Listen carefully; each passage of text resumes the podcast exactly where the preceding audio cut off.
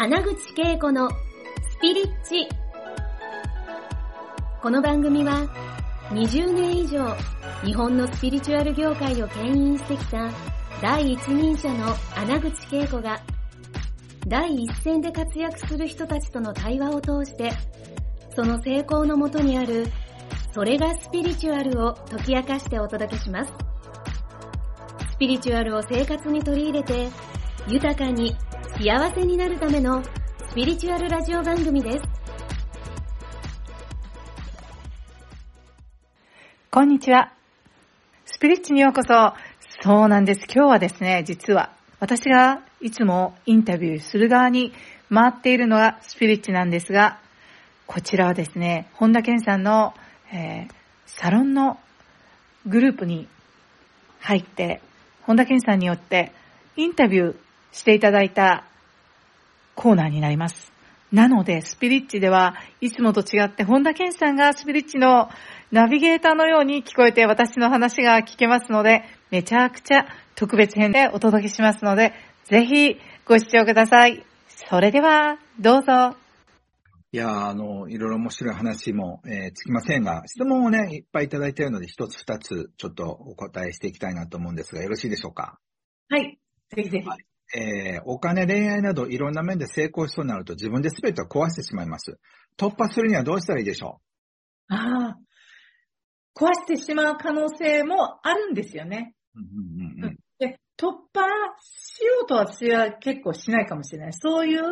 不安もあるという自分に気づきながら、で、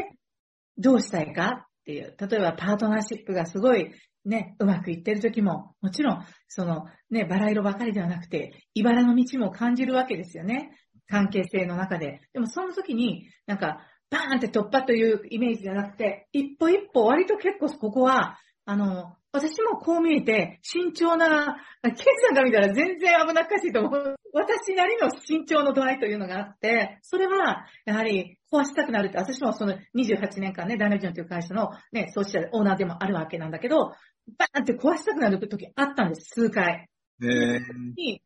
バーンって壊した自分のイメージも湧くんです。うんうん、で、壊して灰にするのと、で、これよくやるんですよ。壊して灰になったら、パンパンパンってスッキリするなって、そういうのを、あの、疑似体験してみて、それと同時に、その次を壊して灰になったその状態を自分が見ているのを見たときに、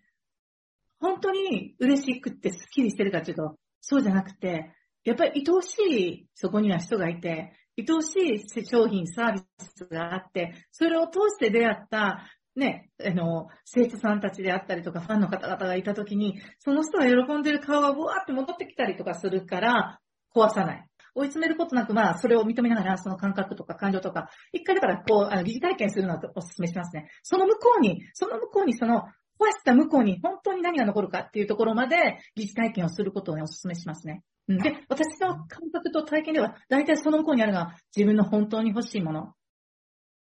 そうするとやっぱり壊さないで、じっくりと、そのパートナーだったら正直に対話するっていうところに戻っていくとか、うん。それが怖くても、あえて、もうここ、なんか怖い時って喉が詰まるじゃないですか。で、でも、あえて話したいっていうのを、なんかこう対面していくとかね。そうそういうちょっと勇気を自分にあげてみる。はい。そんな感じです。うん、ありがとうございます。さあ、次も行きましょう。スピリチュアルとお金の関係の話をお聞きしたいですってことですが、スピリチュアルとお金について。これ、あの、なんか結構前世とか過去世がすごい、えー、貧相な生活をしていることがスピリチュアルであるっていう体験している方々に多いんですけど、うん、あの、お金をもらえないとか受け取れないっていうのがあると思うんですけど、私はスピリチュアルっていうこのエネルギーは、えー、全部ある豊かなえー、無限大であるっていう世界にいるんですけれども、で、それは、あの、お金も含めてですよね。だから、イコールなんですね。で、私、あの、お金と仲良しになる、ま、漫画でわかるお金と仲良しになる本に、えー、書いてあるんですけど、お金は愛。愛は私。次言ってほしいんですけど、私はお金って言えますか？みたいな。うん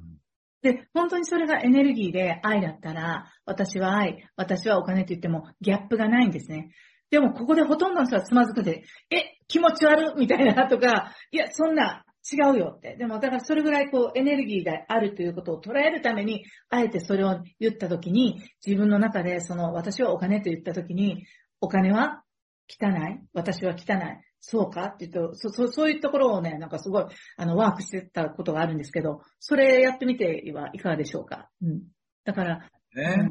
うん。OK、ありがとうございます。さあ、もう一つ行きましょうか。さあ、宇宙とつながるために何ができますか？あ、もうね、宇宙と繋がってるんですよ、全員が。私の中で。繋がってるわけできることは、呼吸をして、あの、自分の中にスペースを感じる。深呼吸をしたりしながら。うん、もうこれこそ、その、すでにもうこの宇宙とは繋がりがあって、今ここの地球という、えー、惑星にいて、自分という存在がここにあるので、繋がってない時はないわけですよね。だから、あの、今、その、その質問してくださった方は、その宇宙と繋がっている自分を感じたときに、えー、それを、えっと、どんな風に活かしたいかとかね、えー、私は毎日その宇宙エネルギーを受け取りながら、これは無限であるっていうね、このマントラを唱えてるんですけど、宇宙は無限、私は無限、ありがとうございます、みたいに呼吸しながら、うん、なんかそれをすると、すごい自分の内側にすごく余裕とかスペースが出てきて、で、そう、もうちょっと行くと、今日という日、どんな風に過ごしたいのかって、えー、思うと、やっぱり大大抵なんか、わ、笑い転げです。日々を送るみたいなとか、あ、今日は本当に、今日はね、このケンさんとこのね、対談があるんで、あ、ケンさんの笑顔が見たいなとかね、そしてそれを通して、この画面を通して皆さんの笑顔がたくさんこのね、あるイメージ、そういうのをしたりとかして、なんかもう宇宙ってそれをなんか見守ってるし、それ、この今、この瞬間も皆さんはすでに繋がっているんですよね。だから繋が、あえて繋がるっていう意識を持つために呼吸をし、えー、普通にね、当たり前の呼吸がもう宇宙と繋がっていることを思い出させてくれているんで、これ、今度はシンプルなんだけど、やってみてはいかがでしょう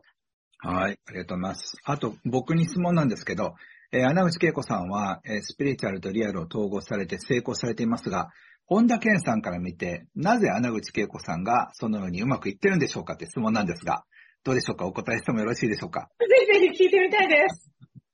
あのね、やっぱりこう僕はその人のエネルギーで見てるんですよね。で、別にスピリチュアルってことじゃなくて、その人が例えば、そのすごくパワフルかどうかっていうのって、こう表面上はおとなしい感じでも中にこうエネルギーがあったりとかするんですよね。まあそういう意味では、穴口恵子さんっていう人は、僕の中では、あの、炎の塊みたいな感じなんですよ。だから、その、ほとんどの人たちは熱を持って生きてないんですよね。だから、まあ、あってもなんかこう、あなんか北海道みたいな感じの暖かさで、情熱じゃないんですよ。だ太陽じゃないんですよね。で、荒口恵子さんが自分の中に太陽を持ってるから、だから光になれるし、暖かいからみんなこう近くに寄りたいしっていう、まあそしていろんなものが引き寄せられていくっていう引力があるからなんですよね。だから自分の中にそのエネルギーとか炎を持ってるのはなぜなのかって思うと、やっぱりどっかのタイミングで自分にやっぱり真剣に正直に素直に生きていくってことをやり始めたから、だからそこでもうスパークするっていうか、もう24時間全部全力投球なんですよ。だからこれやりたいかやりたくないか、やりたいって言ったら、バーンってこう炎がなんかメラメラって出るみたいな、それがね、やっぱり普通の人と違うし、あの、スピリチュアルの人っていうのは、あの、透明なエネルギーが結構あるんですけど、その炎がないんですよね。だからやっぱり現実になんかこう、エネルギーをリアルに下ろしたりお金にしたりするときに、やっぱりブロックがあるのかなっていうふうに思いますね。まあそして愛がね、やっぱり愛の量が半端じゃないんですよ。なんかこう、誰かに何かしてあげたいとか、エジプト面白いよとかね、こんな見たら変わるよとかっていう、まあ、悪い言葉で言うとおせっかいぐらい、ね、こんな面白いよみたいな、こんなん出ましたみたいな感じの、スピリチュアルエネルギーってこれだよみたいなんで、なんか団子配ってるみたいな、きび団子配ってるエネルイメージなんですよ。だからその、あ、なんか愛のなんかエネルギーが、なんていうのかな、半端じゃなく、レベルが高いんですよね。なんかもう今ね、あの、あの、高校生の時に、前世を、前世を読むおばちゃんが、近所のおばちゃんがいて、5000円をお小遣いもらって、おばちゃん、私は過去何やったんって言ってね、セクション2の団子屋の娘、こうやって動いて団子配って、もうそれ、それが今だというと、こんなスピリチュアルな体験あるよ、こんなワークショップあるよって、それやってんのって変わってないなとか思いました。もうまさに。そうね。で、それを楽しんでやってるからついてもらった方も食べたら美味しいってなるんじゃないかな。食べながらこれ美味しいから一緒に食べようよ、みたいな、そんな感じかなと思いますね。はい。まあ、そうやってね、すごく楽しい生き方をされてるんですが、いよいよね、時間も迫ってきたんですが、えー、近々本も出されるということで、えー、3月19日、絆出版さんから叶える力っていうのを出すってことなんですが、えー、あ、出ました、出ました、もう。出てます。はい。あ、あれ ?3 月19日発売じゃないんですか？あ、これはもう出てますが、えっと、絆出版さんからは、おそらく6月に、あの、あれです、すいません、あの、えっと、生き方の本が出ます。タイトルはまだ未定です。すいません。はいあよかったらどういう本なのかちょっと教えていただいていいですか？えっとそれ、この本はですね、やはり、あの、50代に向かって、えっと、まあ、50代の女性ターゲットにしてるんですが、まあ、そうすると、やっぱり人生これからって言った時に、やっぱり二つに分かれると思うんですよ。多くの方はもしかして、もう50だからという世界を見てしまうんですけど、いやいや、これからでさえも本当に可能性があるんですよっていうね、この、この生き方、あり方、これからの人生をどう生きるかっていうところに対して、えー実際に、えーいろんな角度からお話、パートナーシップのことも話しているし、えー職業っていうところからも話しているので、ぜひね、で、あの、実際に今回の編集者さんが、あの、30代の前半だったんですよね。だから、自分にとっては子供みたいなね、えーその担当者が、初めての担当者の方だったんですが、絆出版社の。でも、その方々が私の話を聞いて、私たちにもこれは必要だって言ってくれるような本なんですね。だから、やっぱりその、生き方、あり方、女性の、えーそういったところにフォーカスした本なので、ぜひね、あの、この読んでいるうちに、え自分の生き方の方向性をなんか、内側から感じ取れるみたいな、そんな本になりそうです。はい。なるほどね。そうか、そうか。いや、楽しみですね。ありがとうございます。はい。あとは、えー、近々ですね、ドルフィンスターテンプルミステリースクールっていうのが、えー、開催されるってことが何ですか？そうなんですよ。本当に愛の魔法、あの、レムリア時代というね、最古の文明がこの地球にはあったんですが、こんなエネルギーのね、はい。こういうイメージの、えーこうここから醸し出されている、この愛と調和と豊かなまんま、そこに、その時代はお金というものに縛られていなかったんですけど、お金という概念がなかった時に、すべての人が本当に豊かな才能というものを発揮し合えて、調和な世界に生きていた、その時代から伝承されている、えーまあ、神秘学校な、神秘学校なんですけれども、国際認定ヒーラーといって、あの、認定の資格がカリフォルニア州から出るんですけれども、私が20、えっと、5年前に、えー伝授されて、そして継承されて、実際に23年前に日本に持ってきて、ずっと続けている、あの、じゃ10ヶ月ですね、10ヶ月のスクールなんですけれども、まあ、職業としてね、これからは、この、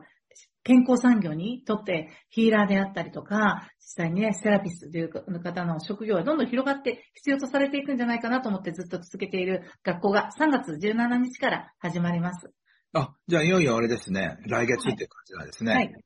えー、すごい。でも、そんだけやってらっしゃるってことはもうライフワークなんですね。ライフワークですね。やっぱりそこに何があるかというと、本当に、えー深く自分とつながり、ちょっと higher self ということは初めて聞く方もいるかもしれないですが、本当に最高の自分である存在と、が自分の内側にもいるし、で、いろんな次元にいるんですが、本当に肉体で統合して、人生のあらゆる選択肢の最高は何かということを本当に自主権を持って決めていくことをサポートしているので、ヒーラーとしての職業に、を自分の手に、自分が手にすることもできますが、自分の人生のリセットとして、本当にこれからの人生のね、本当に大きな、こう、なんていうかな、シフトを起こす、えー学校でもあるんですね。人生の魔法の学校とも言われています。なるほどね。もうしかし本当にこう、才能爆発というか、世界を旅しながら、そしてそういうスクールもやって、会社も経営して、だからその本当にあの、こうスピリチュアルなエネルギーがこう、制限なくもう解放されてるんでしょうね。そうだと思いますね。なんか、分身がいるんじゃないかと思うぐらい、いろんなことが皆さんもできると思うんですよね。でもやっぱりそれ、それが、それをするためにやっぱり大事なことっていうのはやっぱり、あなたは自分を愛してますか？って、そこに愛がありますか？っていうことと、それ、そして自分が感じたことを本当に絶対信頼してあげてますか？みたいに限るんだなと思いますけどね。うん。なるほどね。いや、本当に、あの、いろんな意味でね、これからまた、僕も応援したいと思いますし、一緒にね、共に歩んでいきたいなというふうに思います。海外でもね、なんか一緒にセミナーとかできたら楽しいですよね。あ、もうね、ニアミスしたんですよね。あの、去年はブリスベンで。うん。9月にブリスベン、私12月にブリスベンだったんで、ね今度初めて、はい、ケンさんが行くところを先に聞いといて、私もそこに、あの、スライドしていきます。ドバイとかはありますか？ドバイ。ドバイとかも呼ばれてるんですけど、ちょっとその、うまくコーディネーションしないと、結はい局帰ってくるのがしんどいから、確かに。ね、はい。いろいろできたらと思います。さああ、りがとうございます。えーあと、時間も、えーしばらくなってきたんですが、何かね、この、こう、この後、まあ、何千人何万人の人たちにこの動画見られると思うんですけど、うん原口恵子さんが、スピリアルに対して、あるいは皆さんに対してメッセージがあれば、よかったらください。はい、ありがとうございます。まあ、この2023年っていうのは大きなターニングポイントになっているのかなと思います。世界的にもすごく危機的な、えーね、出来事もお起こっている、真っ只中にいると思うんですけれども、えーそんな中でも、えー必ずそれを超えていく人材、人がいると思うんですね。で、この動画を見る方々は、ケンさんと私と繋がっている方なので、その、えーどんな状況でもそういった、えー必ずそれを乗り越えていくような知恵であったり、えー人間関係であったり、その豊かなものが自分の中から湧き上がってくるのだということをね、感覚的にもそうだし、パッとひらめいたりとか、ふと感じたことをね、ぜひ言葉に出していただき、ぜひ、えーこれからもですね、ケンさんとえ私、そしてここに関わる皆さんとね、繋がっていただけたら嬉しいなと思います。今日は本当にありがとうございました。ありがとうございました。まあ、これからね、あの、なんか、こうい、いよいよスピリチュアルな時代がやってくると思うんですよ。でもそのなんかこう、ただただお祈りしてたらいいっていう問題じゃなくて、じゃあそのスピリチュアルとか直感とかで得た情報をどうやって行動に移すかとか、どうやって人生を変えていくのかっていうことだと思うんですよね。そのためには OL やってるのをやめないといけないかもしれないし、ね、何か資格を取って新しく独立するっていうことに行かなくちゃいけないかもしれないし、その時ってすごい怖いですよね。それをね、やっぱりこう、恵子さんみたいな、こう、先駆者の人たちが、もう軽やかに、こう、ちょちょちょちょちょってやって登って、うん、みんな登れるやん、みたいな、なんか、えー、無理そうだけどな、みたいな感じで、で、一生懸命登っていく人がいたら、あ、できるんだっていうことにね、多分気がつかれるんじゃないかな、というふうに思いますね。今日はなんか、あの、いや、止めどもない話も、えーあっち行ったりこっち行ったりしましたが、もうそれも含めてね、なんかこう、楽しいエネルギーを受け取っていただいたらなって、えー思います。で、最後に皆さん、えー、あ穴口恵子さんに、愛と感謝のハートマークといっぱいのエネルギーを送って、えー今日はね、終わりたいと思います。恵子さん、本当にありがとうございました。ありがとうございました。素敵です。たくさんのハートマーク。わあ、ありがとう。来てますよありがとう。ありがとうございますありが。とうございました。今回の放送はいかがでしたか？穴口恵子に聞いてみたいことや感想がありましたら、ぜひ公式ホームページよりお送りください。www.keikoanaguchi.com またはインターネットで穴口恵子と検索ください。それでは次回もお楽しみに。